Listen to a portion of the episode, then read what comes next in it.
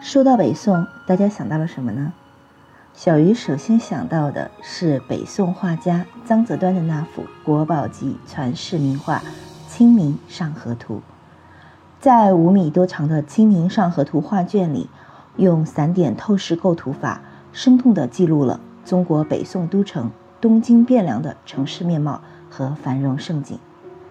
大家好，我是小鱼，好久不见。因为身体原因。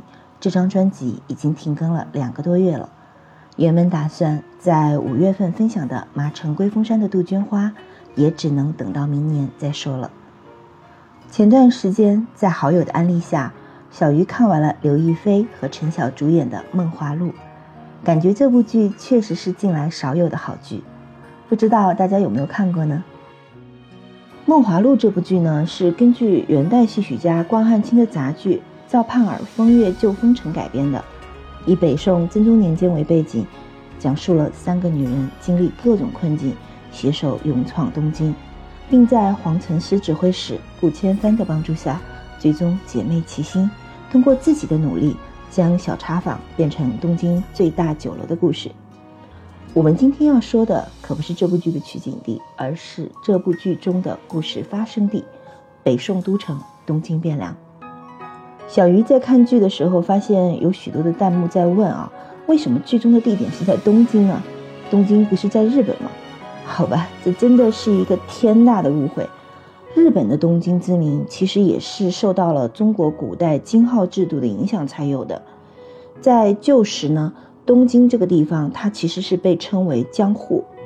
直到一八六八年九月的时候，也就是中国的清朝统治七年的时候，日本江户。才开始正式使用东京这个名称。我们中国啊，自东汉以来就喜欢在京字或者是都字前面加上方位，被称为东京的地方呢，则有八个之多。他们分别呢是做过陪都，甚至是首都。北宋定都开封以后呢，就将开封称为了东京。开封也被称为汴州、汴梁、汴京。所以《梦华录》里的东京。其实是东京汴梁，千万不要将两者混为一谈喽。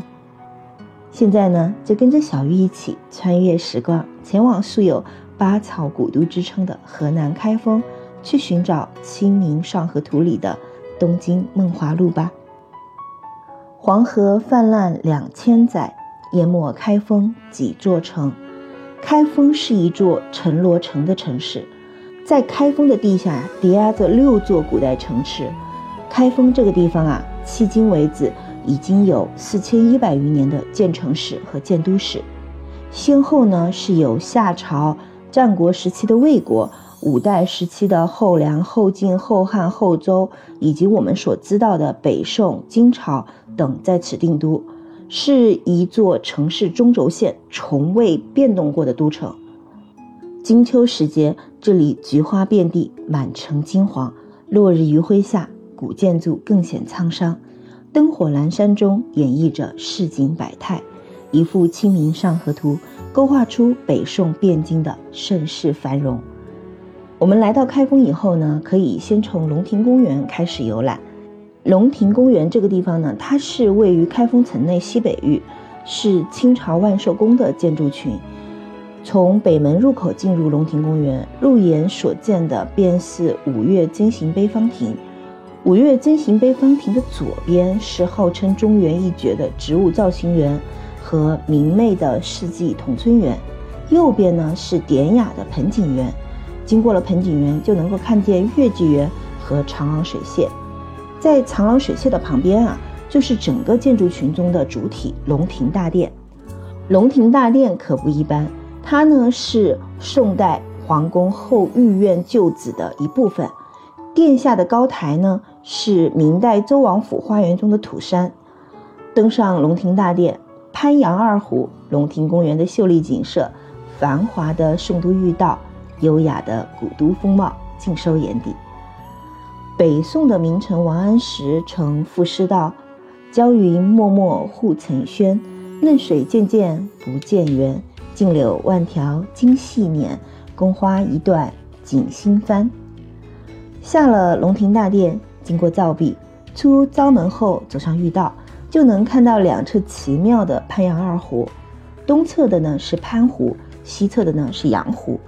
之所以说两湖奇妙，就是因为黄河水患呐，后梁、后晋、后汉、后周以及北宋、金等六个朝代的皇宫呢，如同立体画卷般被依次叠压在湖底地下八到十二米处，形成了世上独一无二的湖底宫殿奇观。看过了湖底宫殿奇观之后呢，我们继续从笔直的御道一路前行，经过松湖门，上玉带桥，继续沿着御道往前走，就走到了龙庭公园的南大门。这里呢，就是以前的午门。午门外呢，就是在元御街遗址上新建的大宋御街。在北宋时期啊，东京御街呢是供皇帝御驾出入、显示尊严气派的主要街道。如今新建的这条御街，南起新街口，北至五朝门，两侧角楼对称而立，楼阁店铺鳞次栉比。在这里的匾额呢，楹联、幌子、字号，均是取自宋史记载之中，古色古香，再现了宋代御街的风貌。漫步在御街之上，仿佛一步跨越了上千年的历史长河。令人充满对昔日宋都繁华景象的无限遐想。在宋都御街的街北伫立着樊楼大酒店。说到樊楼，大家应该都不陌生吧？相传樊楼呢是北宋东京七十二家酒楼之首，风流皇帝宋徽宗与京都名妓李师师常在此处相会。小说《水浒传》呢对此楼也是多有描写。宋代诗人刘子翠曾留下过“良缘歌舞足风流，美酒如刀解断愁，易得陈平多乐事，夜深灯火上樊楼”的赞美诗句。现在我们看到的这座樊楼大酒店，是于1988年复建的一组庭院式楼阁群，由东西南北中五座鼓楼组成，每座楼皆高三层，形似一朵梅花。看过樊楼之后呢，我们继续往前走吧。从樊楼沿着龙亭西路步行大约十五分钟，就到了清明上河园。清明上河园呢，就是按照《清明上河图》等比例原始布局复原的一个大型宋代历史文化主题公园。里面呢，设置了城门楼、虹桥、街景、店铺、河道、码头、船坊等等，集中展现了千年前宋代东京汴梁街市的繁华。徜徉其中啊，真的会让人有一种一朝步入画卷，一日梦回千年的时光倒流之感。清明上河园这个地方呢，它很大，逛完是不是有些累了呢？时间呢也不早了，玉河两岸的夜市应该也已经热闹起来。我们就从清明上河园的玉河清源码头乘游船，通过开封的大宋玉河，重拾北宋繁荣的盛景吧。大宋玉河作为纽带，将开封几乎所有的旅游景区都联系了起来。这条玉河贯通龙亭湖、包公湖和清明上河园内水系，连接古城两大景区。